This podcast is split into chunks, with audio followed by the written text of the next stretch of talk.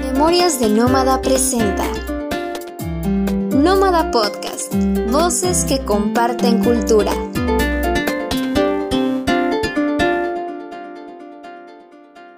Hola queridos oyentes, yo soy Emiliano Valencia y me da mucho gusto daros la bienvenida a Nómada Podcast. En esta ocasión, Katia Rejón nos comparte una pregunta que tendríamos que hacernos más seguido. ¿Cómo es el mundo que se imaginan las infancias? ¿O cuál es el lugar de las niñas y los niños? Donde estén, un lugar que esté en su imaginación, donde todos sean felices. ¿Se sienten las niñas y niños escuchados?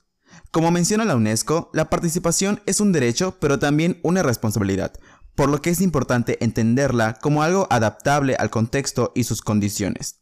La participación infantil se trata de que la niñez pueda expresarse libremente de las situaciones que le afectan y para ello se debe garantizar para que esté en condiciones de formarse un juicio propio. Como Constanza, quien nos comparte lo que siente al respecto. En mi familia, pues sí.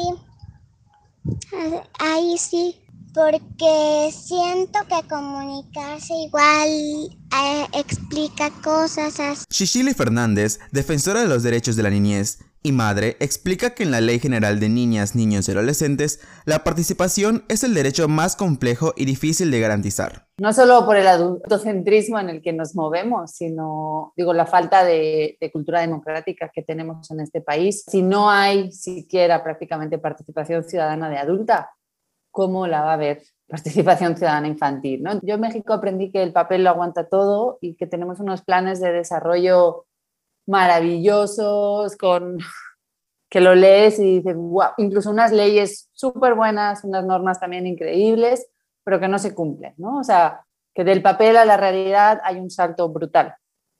Digo, en participación ciudadana de adultos, todos los consejos de participación ciudadana son una farsa, etcétera, ¿no? Y en cuestión infantil lo mismo, o sea, esta, esta figura de los niños difusores es horrible, o sea, es una réplica además de, pues el discurso adulto, o sea, se, ponen a niños y niñas eh, pues, recitando sus derechos o, o, soltando discursos de adultos, ¿no? Y los espacios que hay de, de participación ciudadana están hechos en formato adulto.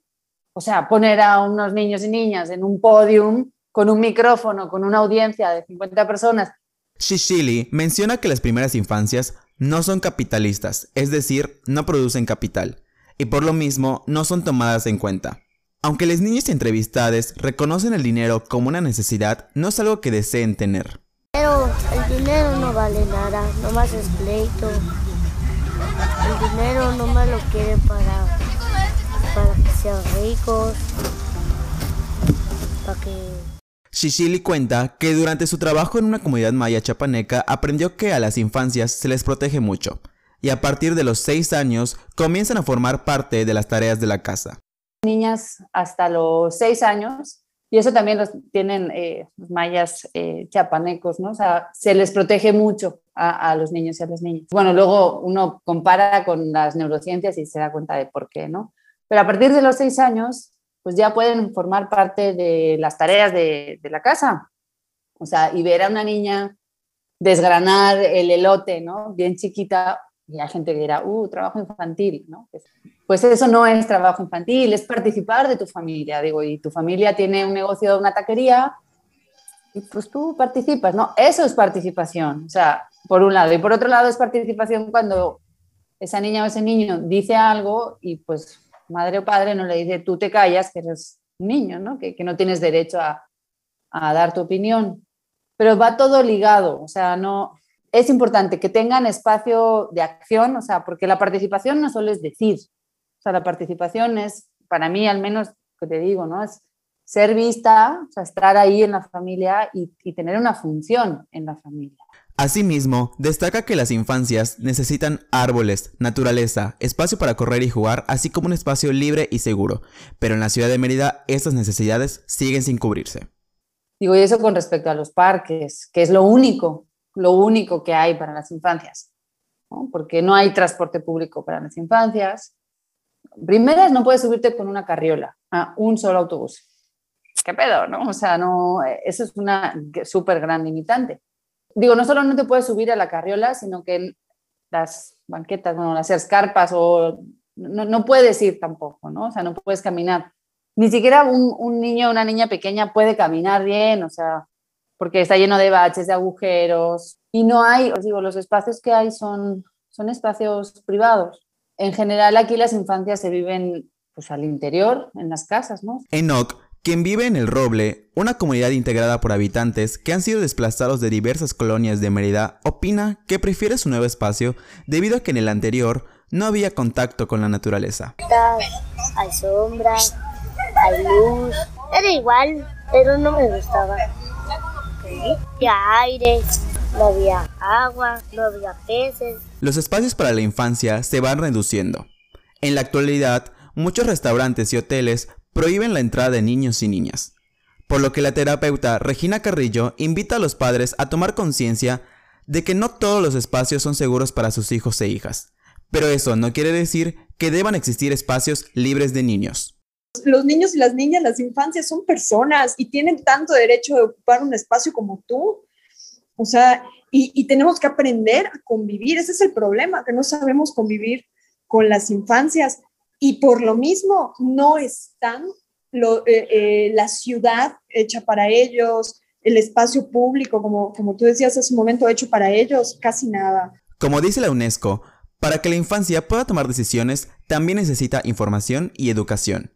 Sin embargo, en la actualidad, la pandemia del COVID-19 ha complicado ese proceso, como en el caso de Jonathan. Ahí sí nos explican lo que tenemos que hacer, no que en la en, la, este, en, las clases de línea solo te ponen la tarea.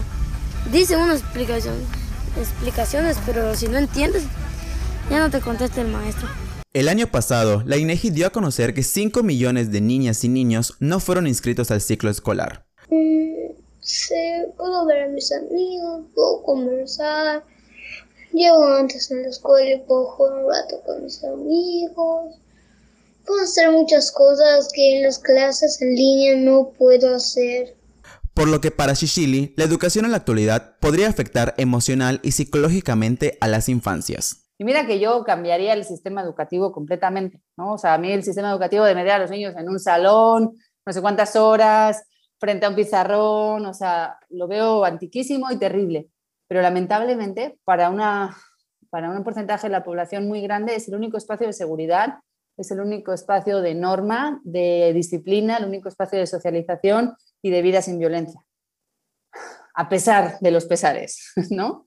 Y se los estamos quitando, o sea, les estamos dejando en su casa, en espacios completamente, bueno, o están solos o están teniendo que trabajar ahora sí, trabajo infantil, o están viviendo violencia. El mundo que imaginan las niñas y los niños claramente es muy distinto al que hemos construido las personas adultas. Pensar en ellas y ellos desde el presente y no solo como los ciudadanos adultos que serán algún día. Es el primer paso para que el derecho más difícil, la participación, sea garantizada. Muchas gracias por habernos escuchado hasta el final. Acompáñenos en el siguiente episodio. Mi nombre es Emiliano Valencia. Hasta la próxima.